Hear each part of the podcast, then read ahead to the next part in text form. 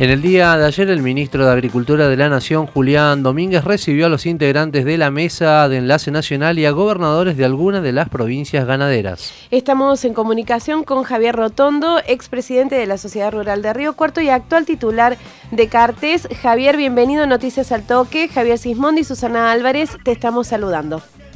Hola, buen día Susana, buen día Javier, ¿cómo están? Bueno, un gusto rotondo de tenerlo aquí en la mañana de Noticias al Toque.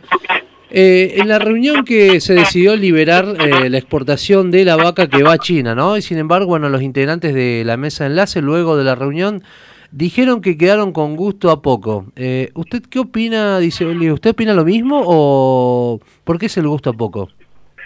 En realidad, este, el gobierno siempre tiene esta, esta cuestión de, de ante la gente común no, no, no terminar de de, explicar cómo es en esto de la letra chica resoluciones de corte tan técnico como es esto de la restricción de cupo de exportación.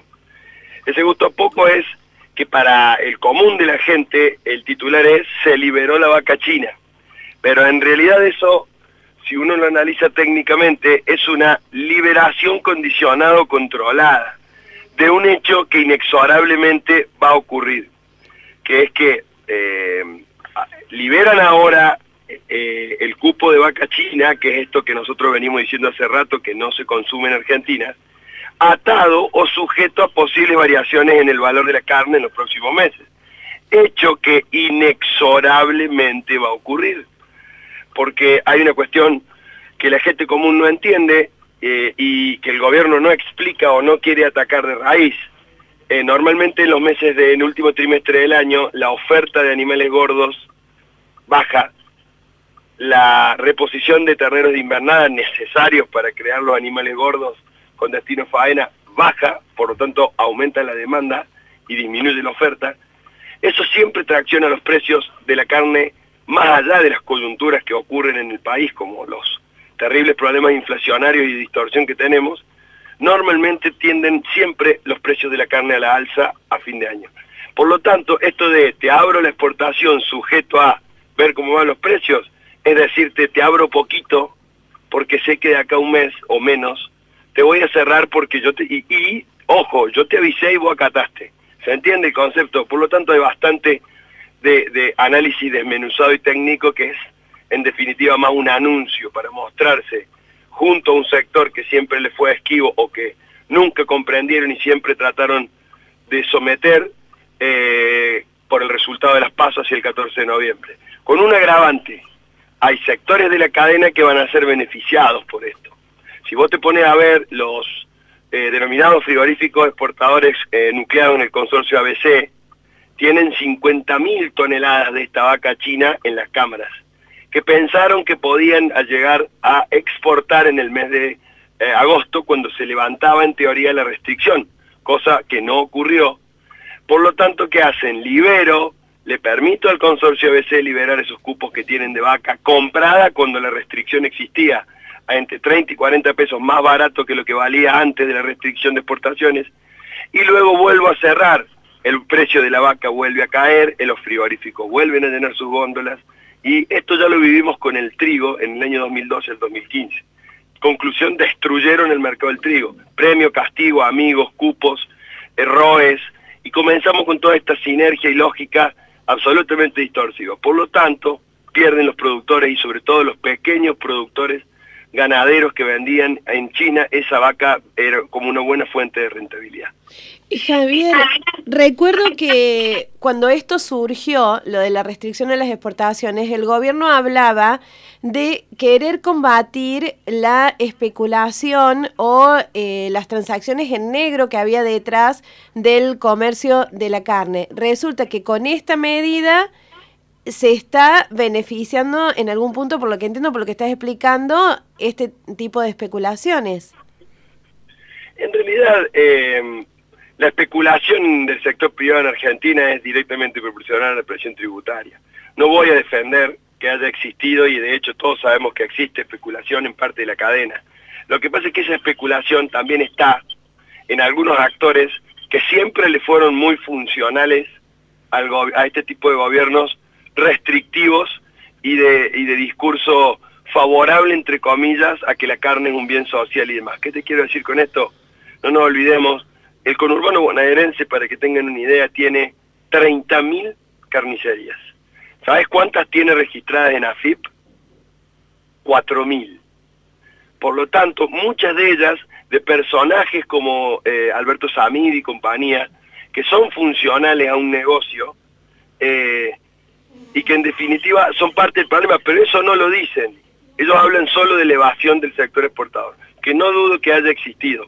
Lo que está claro es que sacaron de la cancha a un montón de actores que habían empezado a invertir en el interior del país como pequeñas plantas, cupos de exportadores sin planta que trabajaban a Fazón. Si no, pregúntenle a la gente del frigorífico Coronel Moldes que se hizo cargo de la planta del frigorífico Río Cuarto y la adecuó y la aprobó para hacer China y cuando iba a ocurrir eso, ¡pum!, cepo. Y eso generó una, enorme incertidumbre en 80, 100 puestos de trabajo que se iban a generar en una ciudad como Río Cuarto. Por lo tanto, eh, hay, que, hay que hablar de la película completa, pero indudablemente que escudados en esto de que un fin noble como es la evasión, que siempre existió en el mercado de la carne, no nos engañemos, eh, tras un buen fin, en realidad lo que hicieron es terminar haciendo negocio con los poderosos que son los frigoríficos grandes y beneficiándolos. Javier, bueno, los productores mixtos verían liberada también ¿no? la posibilidad de, obtener eh, créditos. Eh, ¿Qué significa esto y cómo redundaría en la actividad agropecuaria? Bueno, eso también es parte del combo de anuncios. Eh, hablan de...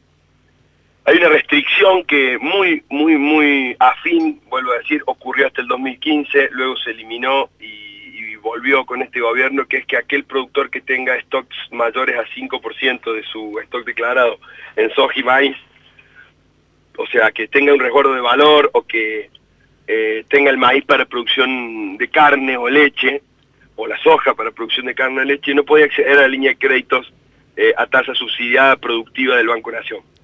Eso en teoría ha sido eliminado solo, aclaro, porque también tiene letra chica, solo para aquellos productores que eh, declaren tener producciones de carne y leche. Eh, ahí van a poder acceder a la línea de tasa bonificada, que es alrededor del 30 al 34%.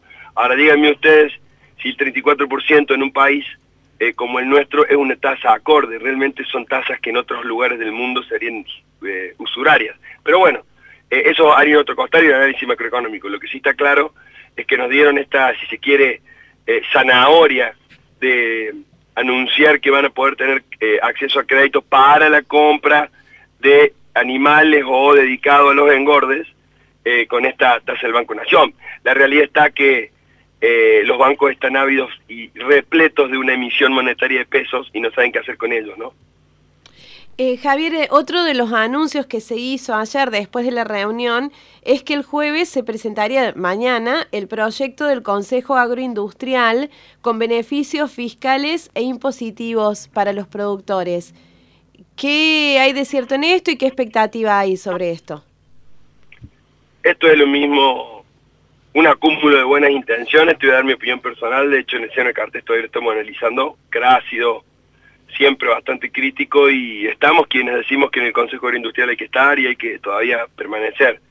Pero nada habla, por ejemplo, el, el programa de fomento de la producción agroindustrial y de las exportaciones, nada habla, esos beneficios impositivos que vos hablas no son tales para el productor primario, porque en ningún punto de ese proyecto al que pudimos acceder recién la semana pasada, estaba guardado bajo siete llaves por el Consejo Agroindustrial, eh, no habla en ningún momento de ir a una reducción de derecho de exportación. Por lo tanto, el sector primario eh, y la mesa de enlace claramente dice cómo podemos avalar algo que no beneficia al primer eslabón de la cadena, que es el que produce la materia prima. Hay un acúmulo de buenas intenciones y de muy buenos lobbies de algunos CEOs muy inteligentes de otros eslabones de la cadena, como pueden ser los aceiteros, los molinos harineros, las bolsas de cereales, eh, que han jugado su rol y me parece bien, pero en ningún punto habla de un alivio de la presión fiscal de toda la cadena. Por lo tanto, no vemos con buenos ojos que esto sea otra vez eh, un acuerdo, entre comillas, entre algunos eslabones que hacen su lobby y un gobierno que le gusta premiar y castigar a distintos sectores y dividir. Recordamos que estamos en comunicación con Javier Rotondo, expresidente de Sociedad Rural Río Cuarto y actual titular de Cartés. Y pensando, ¿no? Bueno, en esta nueva gestión al, mando del ministerio de Julián Domínguez, eh, también qué escenario se abre a partir de ahora, ¿no? ¿Cómo, ¿Cómo se podría lograr una nueva y una buena relación del sector con el gobierno nacional? Bueno, eh, la diferencia con Basterra es que Julián Domínguez es una persona con muchísimo más eh, peso político, si se quiere, dentro del sector de la coalición del gobierno nacional. Es una persona con más experiencia. Eh, la verdad que Basterra, sinceramente y con todo el respeto que le tengo, fue un ministro testimonial, absolutamente testimonial. Tan es así que estas cuestiones sensibles del cepo de exportaciones y demás eran tratados directamente con el ministro Culfa de Producción. Prácticamente Basterra no tenía ningún peso. Me parece que eh, Domínguez viene a recuperar ese peso de ministerio, tiene mucho más volumen político. Creo que también que en esto de tratar de recomponer la situación con el sector, que es lo que han querido mostrar ayer esta foto en donde demuestran fortaleza con gobernadores, ministros y la mesa de enlace sentada al frente como tomando el examen, esto también tiene que ver con, con una eh, sacar de la escena al presidente de la Nación y su alicaída figura fue, recuerden ustedes, quien tomó la bandera de esto de la restricción de la carne y fue el que públicamente eh, expuso la posición del gobierno fervientemente al cierre de exportaciones, por lo tanto ahora buscan sacarlo de la escena porque indudablemente que esto lo ven, algunos dogmáticos lo ven como una claudicación ante el sector. Por lo tanto, le dan un peso político al ministro como para despersonalizarlo en la figura del presidente. ¿Y qué hay que hacer para recomponer la situación? El 99,9% lo tiene quien gobierna.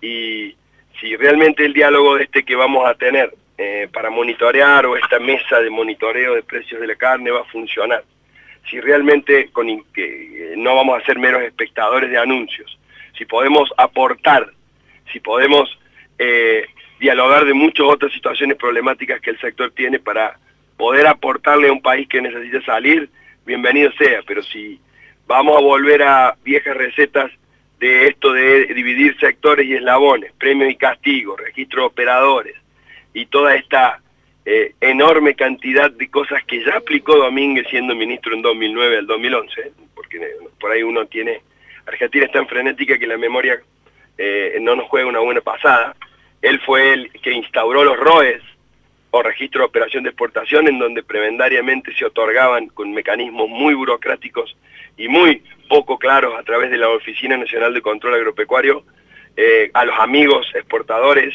que daban eh, em, eh, retenciones a cuenta al gobierno de la expresidenta Cristina, hoy vicepresidenta. esto es poco claro y el artífice de esto fue Domínguez, por lo tanto la confianza se logra con hechos. Javier, mencionabas recién esas mesas de monitoreo. ¿De qué se va a tratar eso y cómo se espera que funcionen? No, puntualmente se habló de una mesa de monitoreo de esto de, los cupos de exportación y de análisis del precio de la carne, con varios proyectos que están en danza, como por ejemplo elevar el mínimo de faena, y volvemos a las mismas políticas eh, parche de siempre. Pero bueno, se había eh, se, anunció la posibilidad de que los técnicos de la mesa de enlace y, los productores podamos ir analizando juntos esto que te digo que inexorablemente va a pasar. Recuerden lo que les digo hoy eh, a fin de septiembre, después si quieren hacemos una nota los primeros días de fin de octubre, primeros días de noviembre y vemos cuánto vale la carne. Porque ese es otro gran eh, problema que el, que el gobierno tiene, el desconocimiento absoluto de cómo son las dinámicas de muchas cadenas. Ojalá que estas comisiones o de seguimiento, eh, mira, hay un gran líder de la Argentina que decía eso, ¿no? Que eh, para que quieras que algo no funcione, crea una comisión. Y ya se han creado mil comisiones y nunca funcionaron porque no hay voluntad de que esas comisiones sean resolutivas. Por lo tanto, ojalá podamos tener esta, esta posibilidad, pero el gobierno debe entender cómo es la dinámica de un sector, puntualmente de un subsector nuestro como es el de la carne, que tiene una lógica estacional, que tiene una lógica de cadena, que realmente se toman decisiones de espalda de eso.